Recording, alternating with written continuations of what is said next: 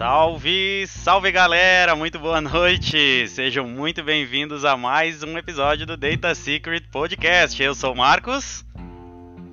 Salve galera, aqui é o Murilo.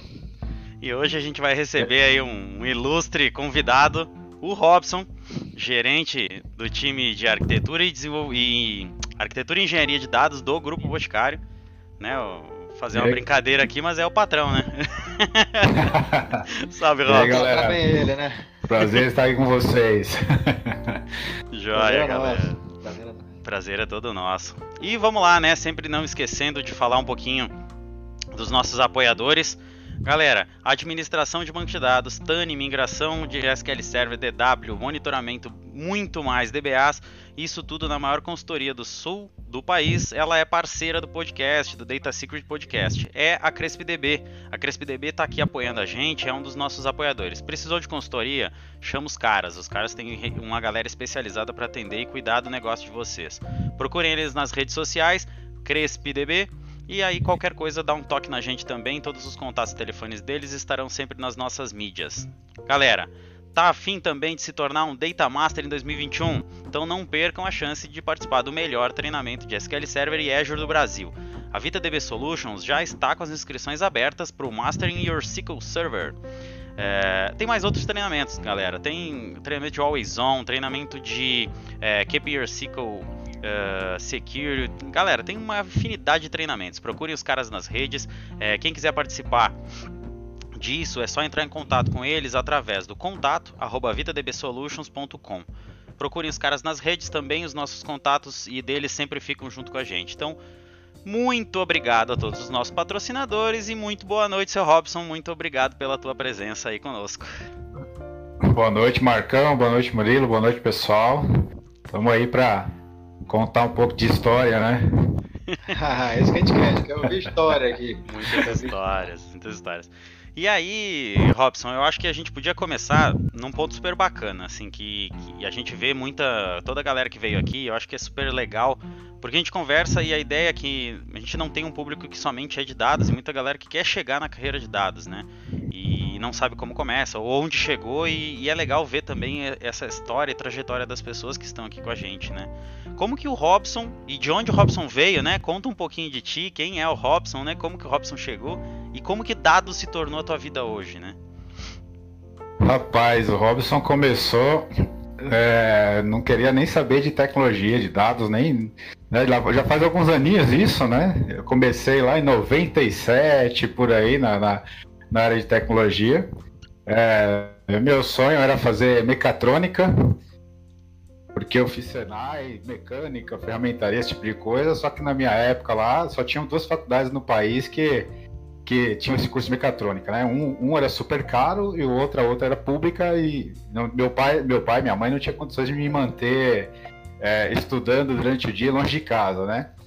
E, e, aconteceu que eu fazia uns cursinhos de, de informática, sabe? Durante o, no, no, sábados fui convidado para começar a dar aula, né? Era aquele aluno função, né? Que enquanto o professor estava explicando, estava procurando joguinho lá e subindo joguinhos para rodar. E, e, e, aí que acabei sendo convidado para começar a dar aula numa escola de informática. E aí foi que eu entrei no mundo de informática. Comecei dando aula de informática, trabalhei com suporte técnico, administrando redes, até que eu caí para a área de desenvolvimento, desenvolvi durante um, um, bom tempo. Então, se a gente for falar de, né, de banco de dados, que, que é o tema aqui, eu comecei lá atrás, não sei nem se a gente pode falar que era um banco de dados, né, com DBF, Paradox, é, é, Axis, MySQL, toda aquela tranqueirada, né? É, mas sempre com foco de desenvolvimento. E, e, a carreira foi me levando né, na, na área de desenvolvimento, atuei bastante tempo como consultor de sistema, né, especialista, mais ou menos o que faz hoje né, o arquiteto de soluções, e acabei assumindo a gestão de um time de uma, de uma grande empresa aqui no, no, no país, é, para a área de desenvolvimento de software. E nessa empresa que eu tive a oportunidade de, de começar a fazer gestão de times de arquitetura de dados, engenharia de dados. Isso faz uns cinco anos aproximadamente. E é onde eu estou hoje. Então, eu acho que para quem, quem quer entrar tem, tem alguns que faz a, tra, o, o, trajeto certinho, né, planejado, fala, olha, eu vou atuar com dados, vou estudar isso e vou, e vou me tornar um, um especialista, e tem aqueles que acabam é, caindo ali, né? Caindo ali, né, diante das, diante das oportunidades ou das necessidades da empresa, você acaba direcionando a sua carreira. Mas é uma área que eu entrei, gostei bastante e pretendo continuar nela um bom, um bom tempo aí, né? Que junta uma, algo, duas coisas que eu gosto, né? Parte técnica com parte de gestão. É, mas para quem está entrando, é, eu acho que não tem que esperar se tornar um especialista, não. Tem que começar a sujar a mão ali, fazer cursos, correr atrás e, e não ficar esperando ser um especialista, não. Tem que meter a você, cara. Você, como, como o gestor de uma área de dados e, e que gosta da área, principalmente, qual é a sua visão, já que você falou de estudar, qual é a sua visão para os próximos anos? O que, que, que, seria importante na sua visão para uma pessoa que está nessa área, que está aprendendo? O que, que, que é bom para ela? O que, seria bom para ela estudar e, e aprofundar mais nesse momento? Olha, eu acho que, independente né, do, do, que está por vir, eu acho que a pessoa, se ela quer atuar com dados, tem algumas, algumas coisinhas ali que são é, básicas, né? Então, hoje em dia, a linguagem SQL, a linguagem Python, ela, ela é o básico para quem quer ser é, engenheiro de dados, analista de dados, enfim, qualquer cientista de dados, né? Então, para qualquer área que você vá que tenha dados, eu acho que você tem que ter esse, esse, essa maletinha aí dentro dela, o Python, o SQL, conhecer um pouco, né, na parte de banco de dados. E hoje em dia, hum, é, tentar se aprofundar pelo menos em uma das clouds, né, das três principais, para poder fazer o, o, paralelo, né? Então, é, ainda temos muitas empresas, grandes empresas atuando com, com o parque on-premises, mas é, tudo leva a crer que essa migração não tem volta, né? Que a gente está indo para o mundo cloud, então é estudar cloud, estudar SQL, estudar Python, e aí vai depender de muito para que segmento de dados que você vai querer é, atuar, né? Se você quer ir para uma parte de engenharia de dados, é um, um algo, é uma, um ramo que você tem que se aprofundar mais ali na parte de engenharia de software, né? Na, mais na parte estrutural, na parte de, de, de, de arquitetura propriamente dita.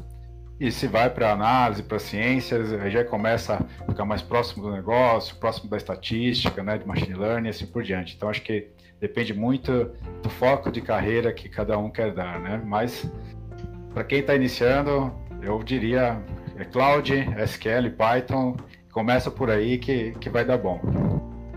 Certo, certo. É, até dentro da, da, da, própria cloud em si também eu vejo que tem que tem, dependendo do lugar que você está, tem uma diferença ali, né? Eu vejo aqui na Europa, por exemplo, no geral, no geral, tirando a Inglaterra, o pessoal usa muito Azure. Mas na Inglaterra o pessoal está mais voltado para AWS. E Estados Unidos é a mesma coisa. Eu diria que no mercado no geral a AWS é mais bem querido do que, do que Azure. Eu não sei como é, como é que é no Brasil isso aí. Eu estou aqui em Portugal, não tenho essa noção. Mas no Brasil é mais AWS ou mais Azure? O que, que, que você recomendaria nesse caso? Olha, eu vejo que ah, mesmo no Brasil a AWS ainda é muito forte, né? Foi a pioneira, chegou, ganhou, ganhou terreno primeiro, digamos assim. Eu vejo que nas grandes corporações, grandes empresas, é, a Microsoft tem uma presença bem grande também, dado todo o cenário que ela já tinha de, de contratos, né? Principalmente Exato. contratos globais, né? Então, as grandes empresas têm contratos absurdos com, com Office, com Exchange, né? Com banco de dados, assim por diante. E quando essas empresas grandes fazem qualquer tipo de movimento é, com a intenção de ir para a cloud, é, eu vejo que a Microsoft sempre acaba aportando muito recurso, incentivos, é, inclusive, né, muitas vezes patrocinando parceiros para ajudar nesse movimento de levar para a cloud, para garantir ali, né, continuar com o cliente. E eu vejo também, é, especificamente no, no, no, no, que diz respeito a dados, é, o GCP começando a ganhar uma força é, legal no, nesse mercado, né, dado que o BigQuery, como uma ferramenta né, muito boa aí, eu vejo que ela vem ganhando bastante força. Mas eu acho que por ordem de grandeza, hoje, ainda no mercado nacional brasileiro, é AWS, Microsoft e depois Google, né? No, no âmbito geral, né? Essa é a minha, é. minha percepção, assim. É mais ou menos, é mais ou menos o que eu tenho, assim, também. O, o, eu acho, assim, o, o AWS e o Azure são muito compatíveis em, em, termos de serviços, de quantidade de serviços. O GCP é o que você diz, é muito mais focado em dados e mais inteligência artificial, mais para esse lado dos dados, porque os dados também, hoje em dia, não, antigamente você falava só DBA. Hoje em dia você não pode falar, eu trabalho com dados e é isso. Você trabalha com uma parte do. Ou você é inteligência artificial, ou você é DBA, ou você é desenvolvedor. É, mas eu percebo isso também. No, no, no, caso do Google, é muito mais para esse lado de mais, mais, inteligência artificial, big data, do que, do que no Azure e na AWS, que é uma coisa mais genérica. Tá? Apesar de ter também esses serviços, é uma, você tem o resto, que é o que não tem no Google. Eu não sei nem qual é a estratégia da Google, para ser sincero, se eles pretendem continuar crescendo ali. Que também existe a cloud da Oracle, que é outra coisa também que eu não entendi muito bem, mas eles foram forçados a criar uma cloud e basicamente é o serviço deles que estão ali, né? É simplesmente os, os serviços da Oracle cloudificados, né? E eles estão forçando muito o pessoal para ir para cloud, inclusive, né? Os clientes é. deles. Não sei se vocês têm Oracle lá na, no Boticário. Não, é... Cloud, cloud é, especificamente, não. e... Não, mas eu percebi isso, que eles, eles basicamente forçaram, quando você chega e termina seu, seu licenciamento, eles basicamente te empurram para cloud. Eles dificultam a renovação on-premises e e abrem, escancaram a porta para cloud, você cair lá, tipo a ratoeira, tu cai lá sem querer. E eu não sei, assim, eles têm um histórico, eu nunca trabalhei com Oracle muito, mas o que eu ouço é que eles têm um histórico de, de fazer isso. Eles vão lá e, e abrem a porta, e depois que você já tá preso lá dentro, eles falam assim: ah, agora tu não sai mais, cara, agora vamos subir aqui o valor, triplicar e tu se vira para pagar, cara. É, e, e, na Microsoft isso não acontece, né? Felizmente, pelo, pelo, no meu caso, que eu vejo o pessoal migra, até consegue poupar algum dinheiro indo para cloud comparado com o on-premise. Né? Eu acho que todas elas acabam dando grandes incentivos, né? Principalmente quando vê é, é, empresas de grande porte querer fazendo esse movimento. É, na maioria das vezes que eu vejo as startups, principalmente empresas que estão começando, acabam começando ali por pela AWS na maioria das vezes. Acho que mais por uma questão de de, de, de quantidade de, de, mão, de mão de obra profissional disponível no mercado e até mesmo por, por custos, né? Mas eu vejo que isso vem, vem se equilibrando de uma forma é, não tão rápida, né? Mas vem, vem se equilibrando e que inclusive o, o movimento de multi-cloud também, né? Se a gente for ver no, no próprio grupo Boticário, a gente tem a, as três clouds nós temos Azure, nós temos AWS e, e, e, mais recentemente a gente começou a implementar a plataforma em cima de GCP. Então, é, acho que a gente não tem que ficar preso, né? Ou AWS, ou Microsoft, ou Google. A gente tem que olhar para o negócio, para a necessidade do negócio, aquilo que, que se encaixa mais, que vai trazer o, o retorno e não ser xiita, né? Defender A, B ou C. É lógico que a gente tem que ter critério, né? A gente tem que ter critério para não, não entrar em qualquer furada também. Mas no final das contas, o, o que importa é, é, é, o resultado e, e, que aquilo aí que foi implementado pare de pé, né? Traga, traga satisfação para quem está lá na ponta, né? É, a Cloud trouxe isso, afinal, né? Você tem, tipo, você tem a possibilidade de pegar um serviço de cada cloud, juntar tudo e ter seu sistema pronto, né? E isso é o melhor que tem. É o melhor que tem. Você não fica preso a um vendor só, né? É, o Marcos ia falar alguma coisa. É, não, não, imagina. E tu sabe que, assim, um pouco desse mercado acontecendo, acho que é, é bem recorrente e isso acontece em várias fases. A própria tecnologia ela é feita de ondas, né? Assim, a volta e meia tem uma tendência, essa tendência toma conta do mercado, tu acha profissionais bons naquilo e, e, as tendências vão mudando, né? E como na, antigamente a gente tinha a era de desenvolvimento Microsoft, onde tudo que era eh, universidade e a galera, todo mundo desenvolvendo .NET, saía desenvolvedor do .NET, era .NET Java basicamente, era o que dominava o mercado, né? E a AWS, quando ela, como ela já foi precursora nisso e trouxe muito avanço e, e a, essa facilidade, ah, o cara é desenvolvedor, eu vou fazer um negócio para testar, não paga nada. Cara, putz, é muito fácil de a galera em universidade usar. Então, querendo ou não, a galera tá saindo agora, estudando cloud, saindo preparada para fazer alguma coisa no mercado, os caras já estão saindo com a AWS. Então, se tu tem um mercado gigantesco para esse tipo de cara, é muito mais né? Se tu for olhar para empresas, e até que nem o exemplo do que o Robson falou, tu vai pegar empresas que, na maioria das vezes, também são startups, galera nova, que tem que pegar, às vezes, mão de obra mais barata e galera que tá afim com gás, vai pegar galera nova. Essa galera nova já vem preparada para isso, né? Então, acaba tendo uma tendência um pouco maior, né? Até mesmo procurando profissionais, tu vê que existe uma, algumas faixas etárias de profissionais de algumas clouds que realmente fazem esse, esse sentido, né? É, eu, eu, eu, sem, desculpa aí, sem, sem querer defender a Microsoft, mas já defendendo, a minha, minha esposa tá, tá terminando a faculdade aqui em engenharia informática. E é isso que você falou. O que ela aprende lá é Java, Oracle, é, é, é isso, tá? E ela teve que fazer um trabalho agora há pouco tempo, que ela teve que fazer é, a, a síntese do, do, da, da fala em, em, texto, que é uma coisa básica hoje em dia, né? Você tem serviços APIs que fazem isso. E eles iam fazer supostamente com o Google. Aí eu estava tentando ajudar ela. Mas a documentação do AWS e do, e da, do GCP é muito pior do que a da Microsoft. Né? E a Microsoft tem o Visual Studio, cara, tem o, o .NET Framework, aquilo tudo. Cara, faz tudo ser muito fácil. Então eles têm uma vantagem incrível, mesmo que na faculdade é, não ensinem isso, é muito mais fácil. É, se você sabe programar em Java, você sabe programar em C Sharp para começar. Então o Shift é muito fácil. Shift é muito fácil. E depois pega o Visual Studio ali, cara, que tem tudo ali dentro, a documentação é muito fácil, com exemplo, com. com, com é, até o próprio texto é mais bem explicado.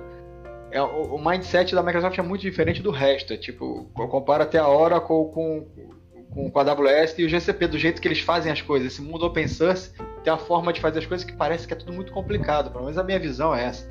E isso, e, apesar do pessoal sair preparado, acho que é, é, mais difícil você aprender isso do que aprender as coisas da Microsoft. É meu ponto de vista, não sei se vocês concordam com isso, mas eu acho muito mais fácil. É, eu, colocar, eu, colocaria ali numa, numa, numa escala de facilidade Microsoft, GCP e AWS, né?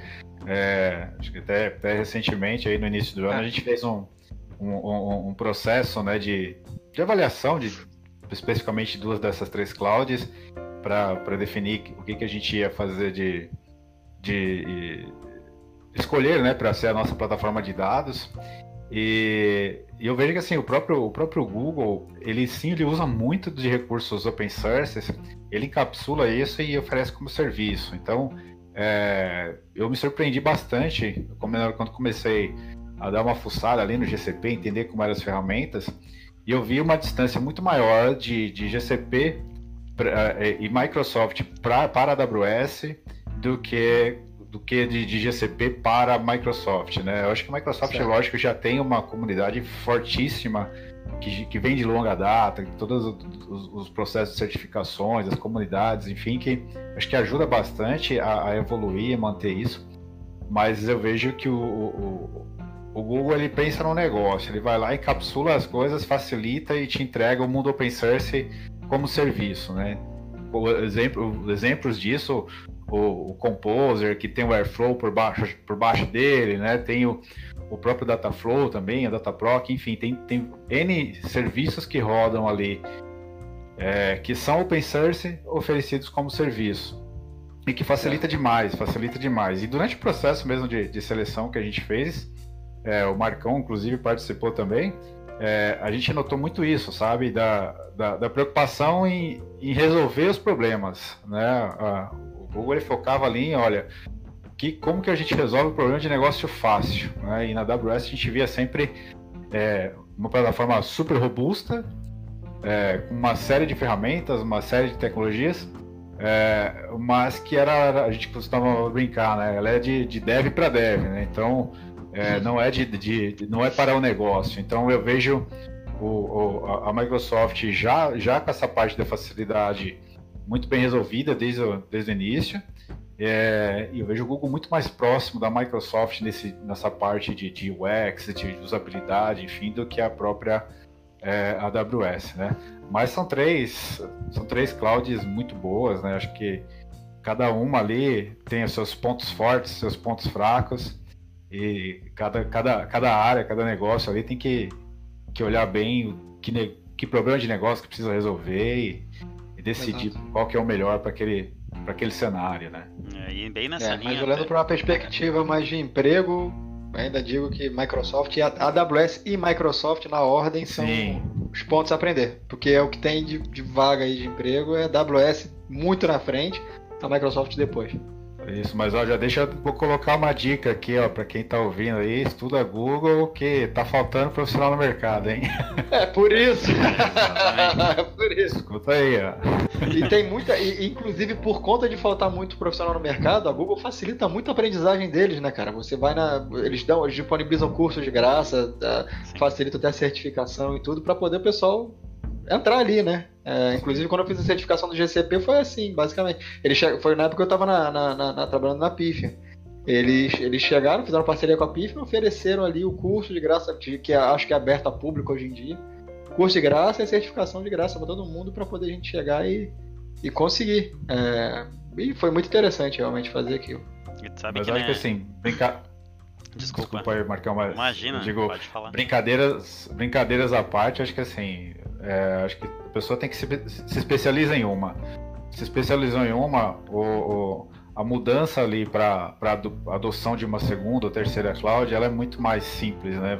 Porque os é. conceitos, as ferramentas, enfim, elas são, são bem similares, muda uma coisa ou outra na forma de implementar, mas não é algo é, é, que se a pessoa já tiver uma noção em uma das três, não vai conseguir se virar. E a gente vivencia é. isso lá no dia a dia mesmo, né? Então, tem pessoas que são especialistas é, Microsoft administrando a nossa rede, nossa, nossa plataforma de dados do Google é, tranquilamente. Então, o, o, o, importante é se especializa, seja muito bom em uma. E você sendo muito bom em, em uma delas ali, depois você vai fazer a, a mudança quando for necessário de uma forma muito mais suave, né? É um ponto importante que eu acho Exato. que vai né, de, de encontro disso e para mim, pelo menos, principalmente foi uma experiência bem nessa linha, assim. Eu acho que é, ter muito bem é, enraizado os conceitos, tu conhecer bem como funciona, por que que tu faz cada coisa, porque muitas vezes acontece isso. E, e, a cloud, ela traz um pouco essa facilidade que pode iludir as pessoas, né? Porque assim, ah, é muito fácil eu fazer tal coisa, clica dois, três botões, eu fiz aquilo, não me importo como eu fiz aquilo. Eu fiz, tá feito, tá funcionando. E, e, a pessoa acaba, algumas pessoas acabam se desinteressando de como aquilo foi feito. E, mas se tu é. souber como aquilo acontece, como que aquilo é gerado, como que, por que, que aquilo é feito daquela forma, tu tem a base que vai te servir para qualquer tecnologia. E é, fazendo um paralelo, é quase a mesma coisa que o cara entender a lógica do desenvolvimento que ele está fazendo numa linguagem de programação. Para trocar de linguagem, vai mudar os, as palavras-chave daqueles comandos que ele faz mas na consistência da lógica que ele está executando é sempre a mesma. Então, eu tinha um conhecimento, não era nada, tinha trabalhado em pouquíssimos projetos assim de GCP e a mudança de Azure para GCP assim foi bem tranquila, cara, bem tranquila. Eles têm e até seguindo o que o Robson falou, é bem assim, tem a mesma proposta assim, sabe? É, pelo menos na nossa sensação ali, quando a gente fez os, os testes, tudo, a sensação de que resolver aquele problema era mais importante do que usar a tecnologia para fazer as coisas. É, foi bem fácil a adaptação de uma para outra, foi muito parecida, assim. Não teve dificuldade praticamente nenhuma. Assim. É, é verdade, mas a questão é essa, você tem que usar tudo. Eu, eu por exemplo, eu já tive um cluster na, de Cassandra na, na DataStax que eu tinha. Eu tinha, não era um, literalmente um nó em cada cloud, que a hierarquia do Cassandra era um pouco diferente, mas era um data center de Cassandra em cada uma das clouds. Eram três data centers diferentes, cara. Que é um, ou seja, você tinha que ter é, conexão entre as clouds ali, era as VPNs, né? Era, era, foi, foi desafiante, não foi eu que fiz, por acaso, mas eu estava suportando isso. E você pode fazer um negócio desse, porque acontece de vez em quando de tu ter ali um. Principalmente na AWS acontece um negócio muito chato, cara. Que ele chega e fala assim: ó, o hack que você tá com o seu servidor aí vai morrer, tira o servidor de lá. Do nada, assim. Aí tu tem que chegar e tirar o negócio. A Microsoft não faz assim, eles migram e não avisam nada. Fica tudo em freeze. Falei, o que aconteceu? Aí de repente o servidor aparece em outro host lá. É, é, é, diferente, mas o AWS te avisa e se você não tirar, você vai se ferrar, né? Porque tá com, com problema de hardware.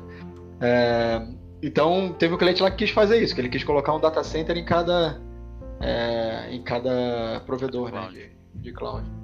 E isso é a flexibilidade que a gente tem hoje em dia. Antigamente, cara, nem antigamente, sei lá, cinco anos atrás isso era impensável, cara. E a facilidade de você fazer isso, né? É Aliás, é, poucas as empresas tinham disaster recovery ou até um high availability porque era muito caro você fazer uma coisa dessa. Hoje em dia você pode criar um SQL Server, um cluster de SQL, um Always On, que o nó passivo você mete lá num tier baixinho só para ficar ali. E depois, se você tiver um failover, tu vai lá e aumenta, faz um scale up ali e tem o seu problema resolvido, cara. É muito mais fácil. Não tem desculpa hoje em dia para você não ter um disaster recovery, por exemplo. Né? e até o poder de processamento foi mudando ao longo do tempo, né? Assim, eu até eu brinco porque uhum. eu passei por essa fase ali no, no Boticário na época de banco. A gente tinha uma máquina gigantesca, cara. Máquina, assim, de 240 processadores para fazer o que hoje uma máquina com metade disso faz. Então, é. a mesma coisa acontecia para cloud. Como que eu levo uma solução desse tamanho para uma nuvem? Cara, vou pagar a verdadeira fortuna, porque né, como dizem os amigos nossos lá, né, não tem almoço grátis, né? é, não tem almoço grátis. Então, assim, custa e levar estruturas on-premise antes era um, acabava sendo as pessoas queriam fazer paralelo. Então, eu queria levar para cloud e a pessoa olhava o mesmo tamanho de máquina que tinha, não, não pensava em poder de processamento e, e aí essa infinidade de coisas que possibilitam tu levar uma infraestrutura que é on-premise para cloud. Na verdade, é, é, até as empresas ajudam a fazer isso, porque tem essa diferença muito grande do que tu faz on-premise para cloud, não é a mesma coisa. É diferente, os equipamentos são diferentes, né? Tudo, tudo varia, então não é tão simples assim. Sem contar que quando a gente compra um, um equipamento, um hardware, enfim, para rodar on-premises, a gente sempre tenta errar para cima, né? Então, boa é. parte daquele, do, do, tempo aquele equipamento fica ocioso, é, com capacidade ociosa. Sobrando. É, e se você é sobrando, se você simplesmente fazer, olha, eu tenho X de processamento, X de memória aqui e, e faz o deparo e leva para cloud, é, é, você vai só estar tá transferindo o custo de lugar, na verdade, né? Não vai estar tá é, otimizando esse, essa, essa migração que você está fazendo, né? Então, acho que e, não, e, e no, no, que o Marcos comentou também muda muito a, a, questão de como o desenvolvedor tem que atuar também, né? Então, é, o desenvolvedor quando está ali no on-premise, se a, se a aplicação dele tiver mal escrita, ele joga o, o problema para o DBA lá e o DBA que se é, vira para fazer a, a, aplicação ter performance, né?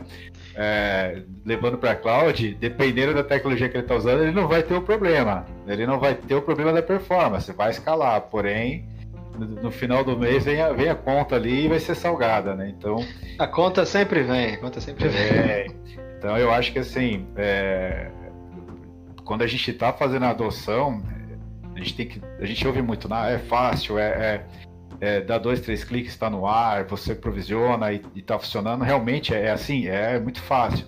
Mas se a gente for fazer de uma forma é, acelerada, de uma forma é, não muito bem pensada, né?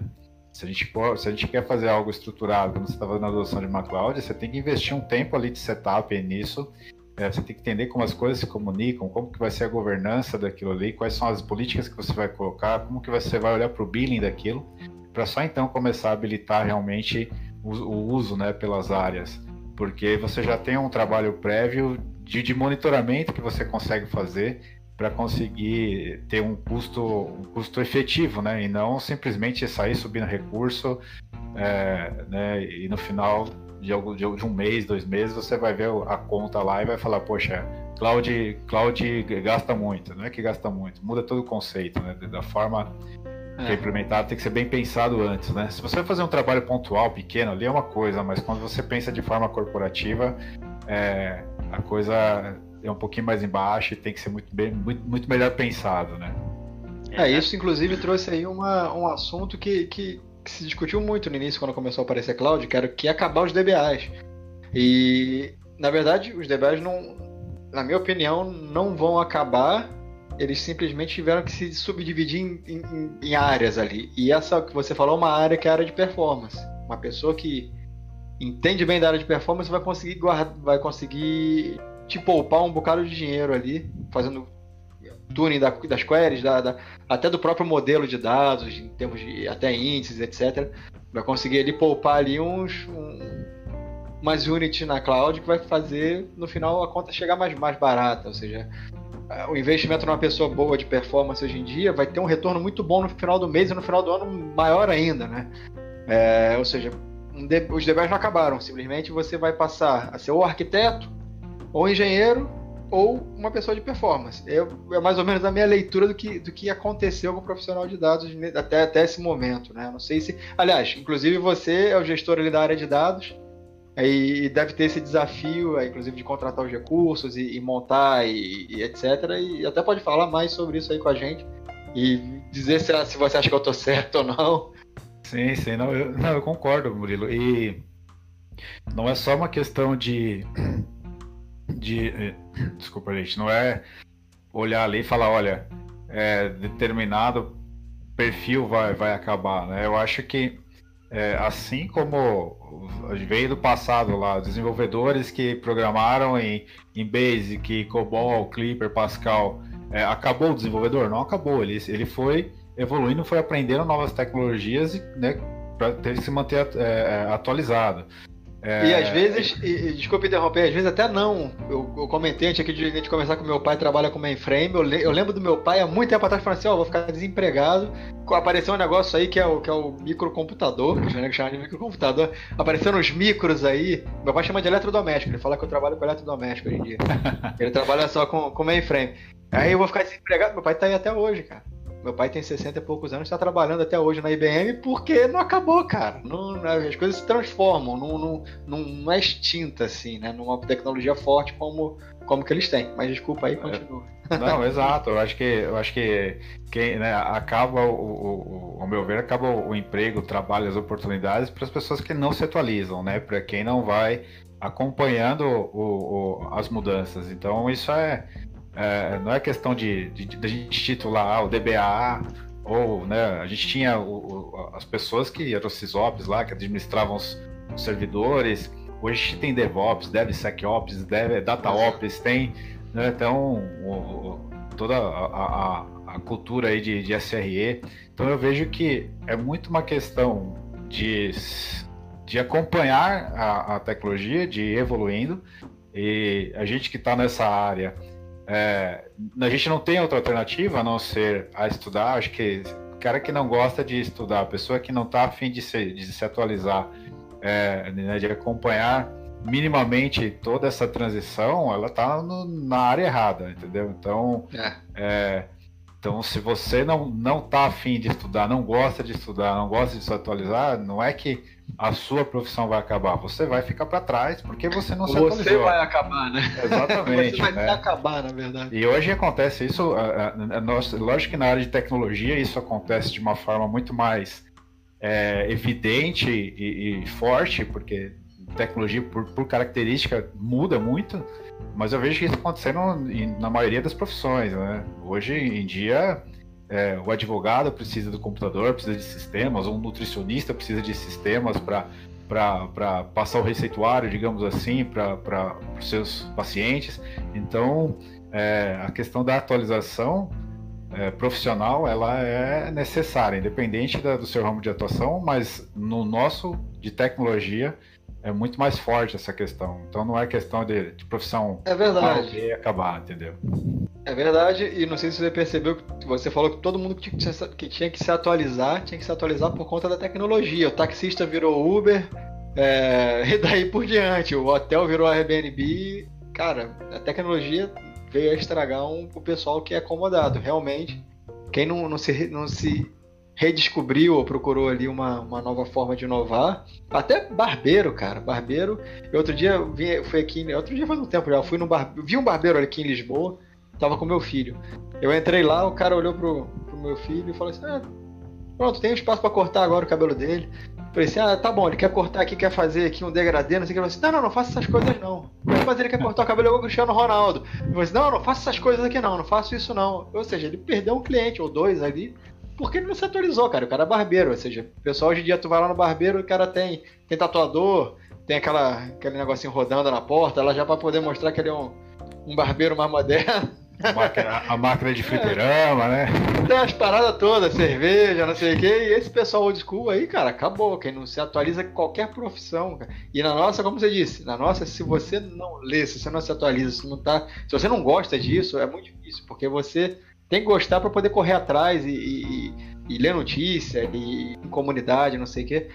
E, e isso está virando uma coisa global, né? Hoje em dia acho que tecnologia no geral vai ser aliás, já é, né? Já é mandatório você saber o mínimo possível de, de tecnologia para poder sobreviver na vida, né? Eu, eu, inclusive, tenho um carro que é um computador, que eu tenho, eu tenho um Tesla. Aquilo é um computador, cara. Tu vai lá, eu boto o PIN no carro, ele liga, vai embora. Faz, anda sozinho, faz os negócios. Aquilo lá eu digo que é um computador com roda. Porque o futuro vai ser esse. O futuro vai ser esse. Não é simplesmente ser um carro elétrico, é um, é um computador que anda. É impressionante cada vez mais a gente vai ficar na mão dos robôs. Os robôs vão tomar conta do, do mundo. Não tendo relação com dados, mas vocês sabem por que da cor azul, vermelho e branco naquele negocinho que gira dos barbeiros? Não ah, faço a mínima ideia, não sei nem por que aqui, serve aquilo, sinceramente. Aqui também eu vou trazer um pouquinho de cultura inútil, mas é... é porque na Idade Média o barbeiro era azul e branco. E quem tinha a faixa vermelha era porque ele também fazia o trabalho de dentista, então ele fazia pequenas cirurgias de dente nas pessoas e diz então... que o vermelho representa o sangue venoso que corre nas pessoas. Então, que Coisa louca, cara. Chegar no barbeiro e falar assim, ó, precisa arrancar um siso aqui. Trazendo algo que não serve pra muita coisa, mas tá aí, mas. Mas tá é vendo? interessante. Tá vendo? Tá vendo, tá vendo que não é só hora de tecnologia que tem que fritar pastel, gente? É, olha aí. Barbeiro já precisou tirar dente também. Já precisou arrancar dente. Cara, que loucura. Falando é. em arrancar dente, mas não é sobre arrancar dente, uma brincadeira. hein, Robson, me conta uma coisa. É, eu sei que tu participou de alguns ao longo da tua carreira, e aí, até porque a gente já conversou algumas vezes, mas eu acho legal compartilhar com a galera sobre essas questões de estruturação de time. Ou pegar um time que de repente desmonta, desmancha, e, e como trazer, é, e aí até exemplo do próprio Boticário, uma área totalmente nova, né? que não existia dentro de uma empresa para trazer uma cultura diferente, né? E, e, trabalhar de forma diferente com dados, eu acho que também é legal. Então, é, se quiser contar desde quando tu começou com, com essas brincadeiras aí de montar time até hoje, né? É, eu comecei, eu comecei meio que de, de, de uma forma informal, digamos assim, é, enquanto era é, líder, digamos assim, de projetos, consultor de projetos, liderava, liderava algumas equipes de desenvolvimento. É, a gente sempre começa a ter ali a questão do, do, dos desafios, né? Você começa a sair de uma posição na qual você precisa entregar algo que você sabe que precisa entregar para você pensar no, no, na estratégia da empresa, no que a empresa precisa. Você precisa pensar no que a equipe, é, no como a equipe está atuando, como as pessoas pensam, que as pessoas pensam de formas diferentes e nos resultados que você tem que entregar. Né? Então, é, comecei muito no time de desenvolvimento e as barreiras muitas vezes elas vêm de, dentro do próprio time. Então, você vem com um, é, ideias novas, com sugestões novas, metodologias novas. É, e sempre tem aquele, aquela barreira, poxa, mas sempre fiz assim, por que, que eu tenho que fazer da, daquele jeito, né? Então começa as barreiras desde dentro do próprio time, quanto, quanto as barreiras voltadas para da, da, da, própria estratégia da empresa, né? Então, é, eu já participei de, um, de, um, de, um, de uma, numa empresa na qual é, lá em 2007, 2008, a gente tava, tava fechando uma pós-graduação que eu estava fazendo em BI, é, com a ideia de, de, implementar né, uma célula de BI e, e a, a, um diretor no, num fórum lá soltou que BI era modinha. Naquele dia ali, cara, no, na semana seguinte a gente quase perdeu uns dois, três é, funcionários do time porque ouviu aquilo, né? Muito pelo, por, por não ter a, a cabeça aberta, por não ter a estratégia, é, a estratégia da empresa não está atualizada, não está é, antenada com o que está acontecendo, né? E assim, é, eu vejo que quando a gente vai montar um time, aí eu falo muito focado, tá? No, no, no que diz respeito à arquitetura de dados, engenharia de dados. Então, não estou falando aqui de, de análise ou ciência de dados, porque aí acho que tem pessoas muito mais gabaritadas para falar do que eu. É, mas, independente do, do, do, do foco ali, a gente tem que ter o apoio estratégico. Essa é a minha visão. Quando você tem o, o, o board ali, os diretores, né, o C-level, que tenha consciência da importância de você estruturar os dados da empresa adequadamente, né, de você colocar investimento numa frente dessas, as coisas acontecem de uma maneira muito mais é, é fácil e a empresa compra, né, a empresa como um todo compra a ideia muito bem. E em termos de desafios, eu vejo que a gente tem. É, são, são inúmeros, tá? Quando a gente está estruturando, porque você tem que olhar para tudo, você tem que olhar para que cloud que você vai utilizar para colocar aquilo ali no ar, você tem que olhar para os parceiros que, que atuam naquela cloud, se eles estão prontos é, o suficiente para te ajudar com isso. Você tem que olhar para o time que você vai estar tá montando, se você vai. É, você tem oportunidade de, de fazer movimentações internas no time que já existe na empresa, né, em, em outras áreas da empresa é, ou não. Então é uma série de, de, de, de, coisas ali que a gente tem que se preocupar no começo. Né? Não é simplesmente ah, vamos contratar a Cloud X e vamos contratar X pessoas e começar a fazer. É, quando a gente está fazendo experimentação, quando você está fazendo né, coisas pequenas, enfim, é, muitas empresas começam dessa forma. Né? Então, é, poxa, vamos criar o um modelo X ali de recomendação e vamos embora. É, porém, aquilo ali, no, no, no, no, decorrer do tempo, não se sustenta, né? não, não, não vai parar de pé, não vai escalar, não vai ter a segurança adequada é, é, é para se manter. Né? Então, e a gente acaba se deparando com muitas, muitas dificuldades também no, com histórico né? de, de, da própria TI, digamos assim. Então, a gente acabou de comentar aqui, brincar, né? Falou aqui do, do, do profissional que precisa se atualizar. E, e, o perfil dos profissionais que atuam em dados também, não só em dados, mas tecnologia como todo, ele, tem, ele vem mudando e tem que mudar. Porque é, é, as áreas de negócio carregam um estigma muito grande de, de como a forma que a tecnologia atuava anteriormente. Né? TI era considerado uma área lenta, uma área de apoio, uma área de suporte, uma área é, que não entregava rápido. Né? Então tem, sempre tem um grande desafio de como a gente equilibrar isso, né? de como você fazer as implementações, como você trazer a, área de negócio. TI, TI era só considerado um custo, Exato. não trazia benefício nenhum. Hoje em dia Exato. Já está trazendo um proveito junto. Né? Exato.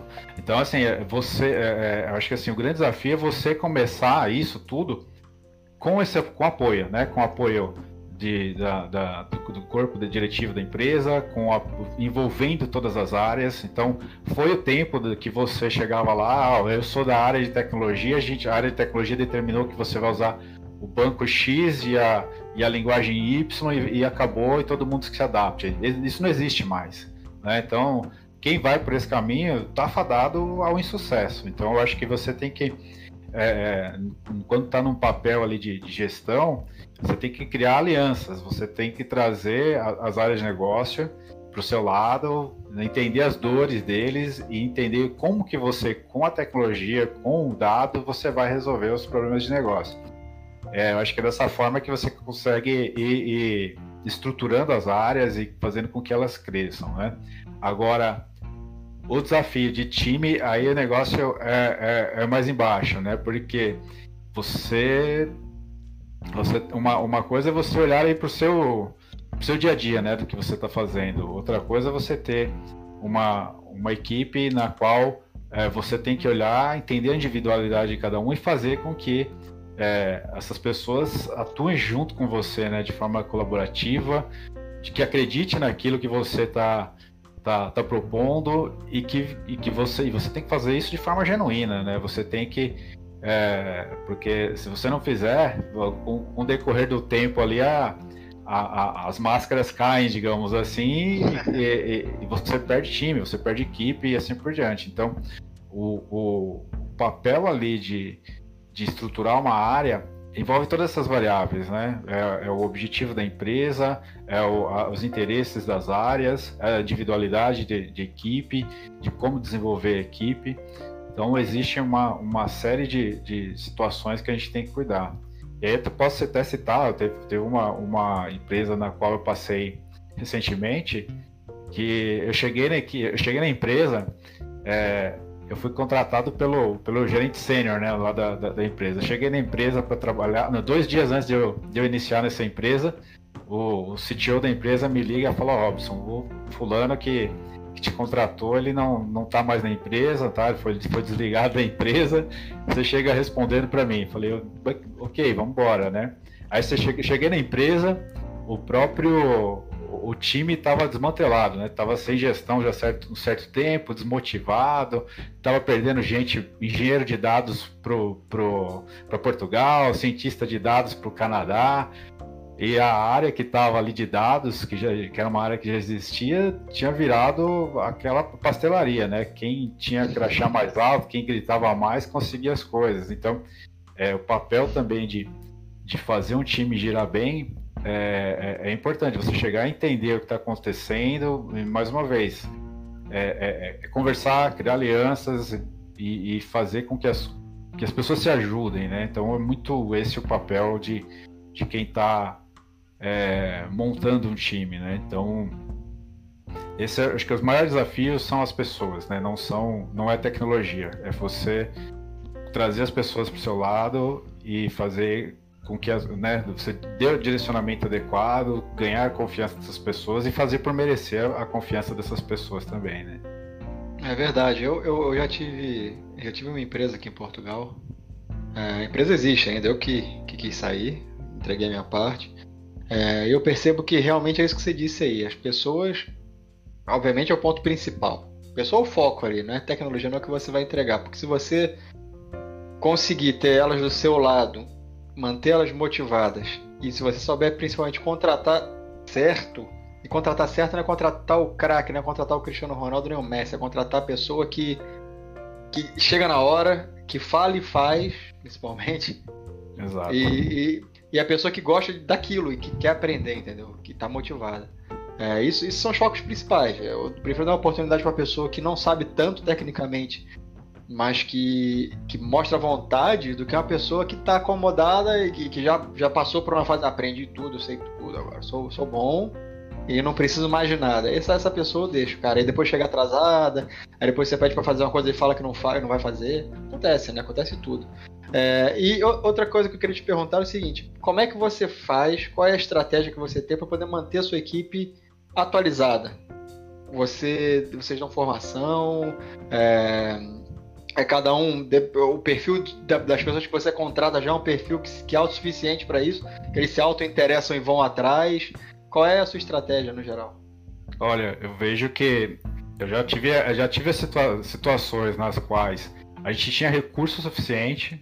É, recurso suficiente que eu digo é assinatura de plural site, né? As pessoas tinham. Tá, recurso mesmo de, de aprendizagem. Isso, né? de aprendizagem, que você ia lá, incentivava, cara, e as pessoas não se atualizavam. Aí você, é. colocava na, é, você colocava na meta da, da pessoa, né? Falou, isso aqui vai fazer parte da sua meta. Você tem que fazer treinamento XYZ. Você pode pegar X horas do seu dia aqui para estudar. E, sei lá, cara, 10% das pessoas, né, de um time de 20, 30 pessoas, 10% era quem realmente se interessava e ia lá e fazia. Então eu vejo que é, acho que é muito mais a forma realmente de você, é o perfil da pessoa, sabe? De você. Hoje, hoje, hoje eu valorizo muito isso. Então, Marcão tá aí, não me deixa mentir. É, as pessoas que vêm pro time hoje, que eu busco no time, são pessoas que são que, que tem por, por si ser colaborativas, ser automotivadas, de, de, né, de correr atrás, é, porque a barra tá altíssima, não dá, não dá tempo da gente ter pessoas ali que, que, que não estejam afim, sabe? É aquilo que a gente comentou, se você não tá afim de, de se manter atualizada, é, desculpa, cara, você tá, tá na, na, profissão errada. Vai buscar, vai buscar alguma profissão mais né, que não exija tanto um nível de, de de atualização tão, tão alto.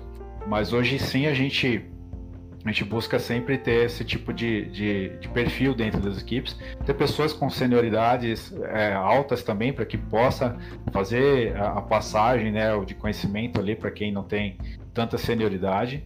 E é lógico, a empresa também acaba sempre tendo uh, alguns recursos, disponibilizando cursos, os próprios parceiros, Google, por exemplo, AWS, sempre estão dando treinamento. E dentro do, do, do próprio do, né, da, da, empresa em si, a gente estimula muito é, tech talks, a gente estimula é, workshops com os parceiros. Entendeu? Então, eu acho que é mais uma questão de você estar estimulando e dar o exemplo também. Né? Então, não adianta nada eu vejo que um, um, líder ficar ali cobrando, falo, cara, você tem que fazer certificação A, você tem que correr atrás disso, daquilo, e aí na hora que o, o engenheiro, o arquiteto vem conversar com você, você não sabe minimamente o que ele está falando. Então, é, eu acho que tem que ter o um exemplo ali, você tem que estar tá correndo, se atualizando, que é uma forma de, de, de mostrar para a equipe também que, que a equipe tem que correr atrás, tem que se atualizar.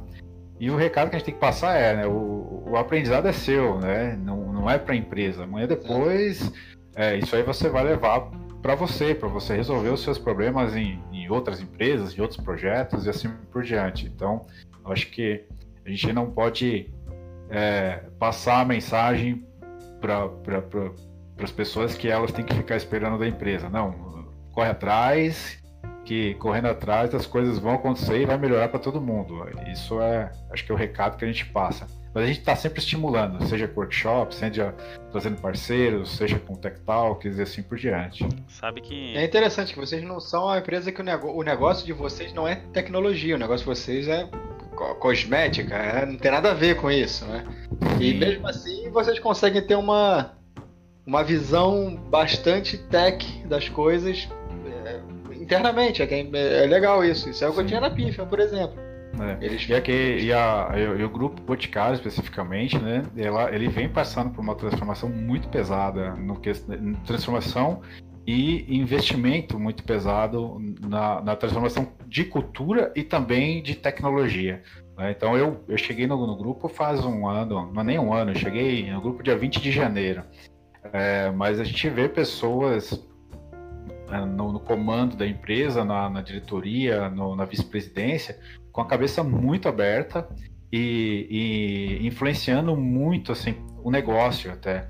Então a gente toda a estrutura de digital, por exemplo, a gente tem um, um head que veio da, da Amazon.com, que, que foi, Legal, foi um dos criadores do, do Luiza Labs. A gente tem pessoas cuidando de transformação que veio do Google. Então, é, a empresa ela vem investindo muito pesado e ela vem atuando muito, está crescendo muito na parte de tecnologia. Então, é, eu também não, antes de chegar no grupo, eu não tinha muito essa percepção, mas a, a transformação é real. Tanto que toda a parte, por exemplo, de, de desenvolvimento e transformação hoje está debaixo da, da, de uma única vice-presidência. Então não tem aquilo de ah, vamos transformar a tecnologia. Não é, a transformação ela ela está sendo das pessoas, na forma que as, que as, as áreas atuam junto, né? Não tem mais aquela coisa de, de um apontar pro, o dedo para o outro, a tecnologia não resolveu o problema, não. Quem tem que resolver o problema, seja de negócio, seja de,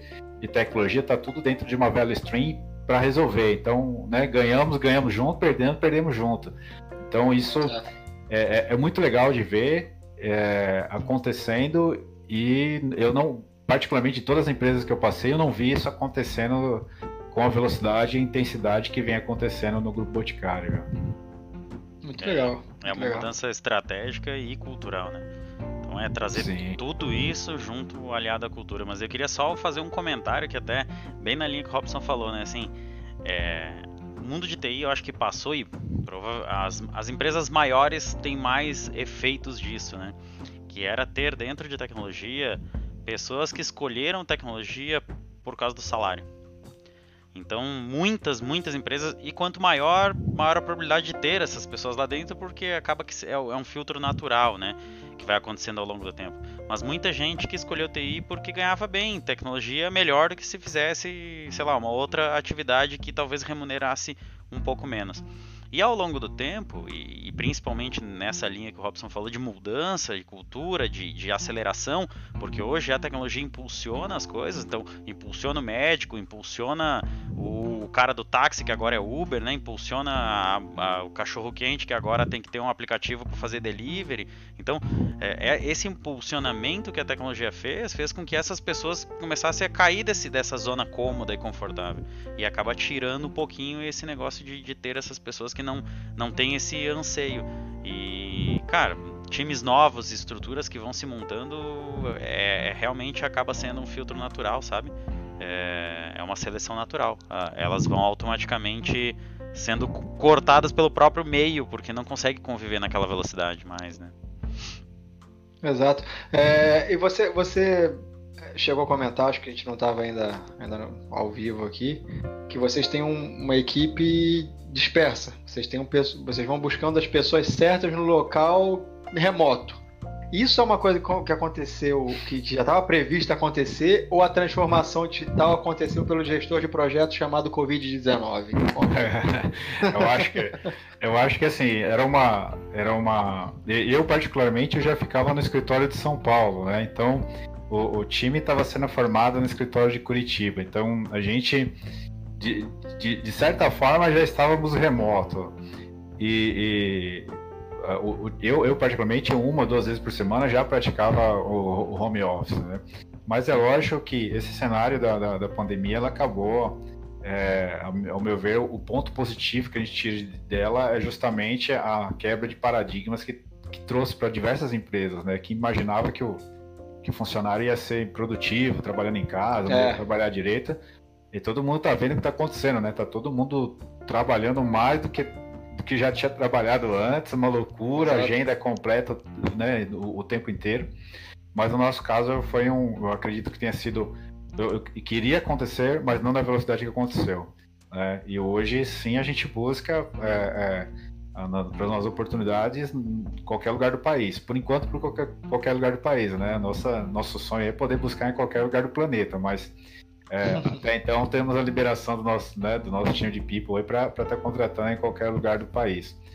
E eu acho que tem funcionado super bem é, e a gente tá, é, já, já vai manter isso, né? Tanto é que é, a empresa tá, tem escritório ali em Curitiba e, e, em São Paulo capital, mas a gente tem pessoas no Rio Grande do Sul, a gente tem pessoas em Joinville, a gente tem em São Paulo, tem Curitiba, então tá, tá meio que espalhado.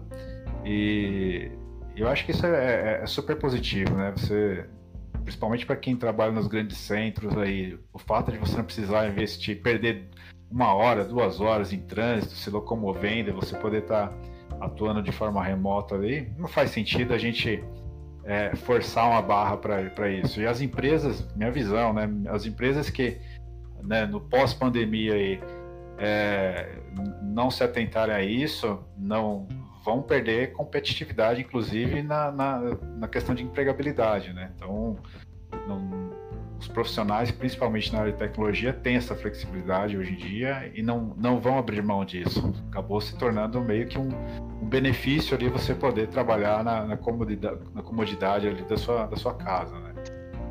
É, você acha então que, que quando terminar a pandemia, muitas empresas vão continuar seguindo, seguindo remoto? Ah, eu, eu, eu, eu acho que assim, é uma necessidade, ao meu ver, para as empresas, né? Eu acho que é. no senão vai, vai, vai, perder competitividade, inclusive na hora de, de contratar, né? Eu vejo, eu, eu, Robson, hoje eu não me vejo mais pegando um carro, ficando para atravessar São Bernardo a, a, a Vila Olímpia, ficar uma hora, uma hora e meia no trânsito mais. Não, não cabe mais isso na minha cabeça. Eu acho que na maioria das pessoas que passavam por esse tipo de situação também, né? Eu vejo que é é desnecessário, né? Para quem já e, é, era... Sem contar pro bem, sem contar pro bem que a gente faz pro planeta, né? Quantidade de carros é. menos circulando é, é significativo, né? Para quem já era de é, tecnologia... Isso é um ganho, é um ganho financeiro para quem não trabalha remoto, né? E para além, além do tempo que você gastaria, você tá poupando dinheiro de, de almoçar fora, dinheiro de combustível, é, um monte de coisa ali, né, cara? Não... E para as é próprias empresas, né? É, para a própria empresa. O escritório, Locação de imóveis, escritório gigantesco né? e lindo. Uma coisa tipo Google com, com quadra de vôlei, não sei o quê. E puff no chão. Né? É. não precisa, cara. Eu prefiro estar na minha casa. Eu gosto muito de trabalhar em casa. Já trabalho, sei lá, nove anos. Quase dez anos eu trabalho em casa. E eu não, cara, tenho vontade nenhuma de trabalhar no escritório mais. No início eu sentia um pouco de falta da socialização com o pessoal, Sim. de falar com os colegas e e tal. Você ainda fala, não tem aquele contato que um pessoal de fazer um grupo jogava futebol duas vezes por semana, não sei o quê. Dá pra fazer, mas se for um, um, cara em cada cidade já começa a ficar difícil. Fica complicado, é. Eu acho que as empresas têm que. jogar um FIFA. É, um FIFA. as empresas têm que ter a flexibilidade, né? Assim, havendo a possibilidade do. do ou, ou a necessidade do funcionário se locomover até a empresa, seja para algum evento, seja para alguma ocasião, né, uma reunião muito específica, ok. Mas eu acho que não se tornar obrigatório o trabalho em loco para profissional de, de tecnologia, eu acho que isso é algo que não, não, não cabe mais, não, não, tem, não tem volta na minha visão. É. Já era um avanço, né? Já, já se encaminhava muito, muitos lugares já tinham oportunidades assim, até por conta do público, porque tu não te restringia mais ao público local, né? Vamos assim dizer, ou forçar uma mudança de uma pessoa para poder trabalhar naquela área. E agora fica fácil para todo mundo que entendeu que isso é o mais novo normal, né? Então não tem muito sentido manter isso, né? É, gente, é, é, é, com muita pena, mas estamos chegando ao fim e, de mais um episódio. E, e a impressão disso... que eu tenho é que sempre falta coisa para falar. Acho que a gente tem que aumentar isso aí para uma hora e meia, coisa assim, duas horas. ó, vamos fazer. Fala, Pô, faltou coisa. Vamos fazer uma votação então aí, ó. É, a galera pode botar nos comentários aí se quer que aumente o tempo do, dos nossos episódios. E, e se a gente bater é, 150 likes no vídeo aí, a gente faz um, um episódio especial de duas horas aí. Aí, ó. É, é bacana. Caramba, cara botou. meta, vamos botar meta, vamos botar meta. Robson, quer dar uma palavrinha antes da gente encerrar, finalizar? É, só agradeço aí o convite de vocês. É, o Marcão me convidou aí, eu fiquei até meio assustado. Falei, pô, só tem gente com, com, com quadro de MVP participando dessa, desse bate-papo. O que, que eu vou falar no meio dessas férias aí? Mas o papo foi bem legal. É, e sucesso para vocês aí no canal, tá bem divertido. Uma proposta diferente de vocês, né? Um podcast é, ao vivo e via né, vídeo, né, uma live praticamente, então uma proposta bem diferente que vocês estão trazendo. Todo sucesso para vocês aí. Contem comigo porque precisar. Legal, legal. É isso aí. Possivelmente a gente vai chamar você de novo, né? Porque o pessoal tá concordando aqui que, que tá, tá curto, tá curto. Então vamos Bora lá. isso aí. vamos, vamos ter a parte 2 aí.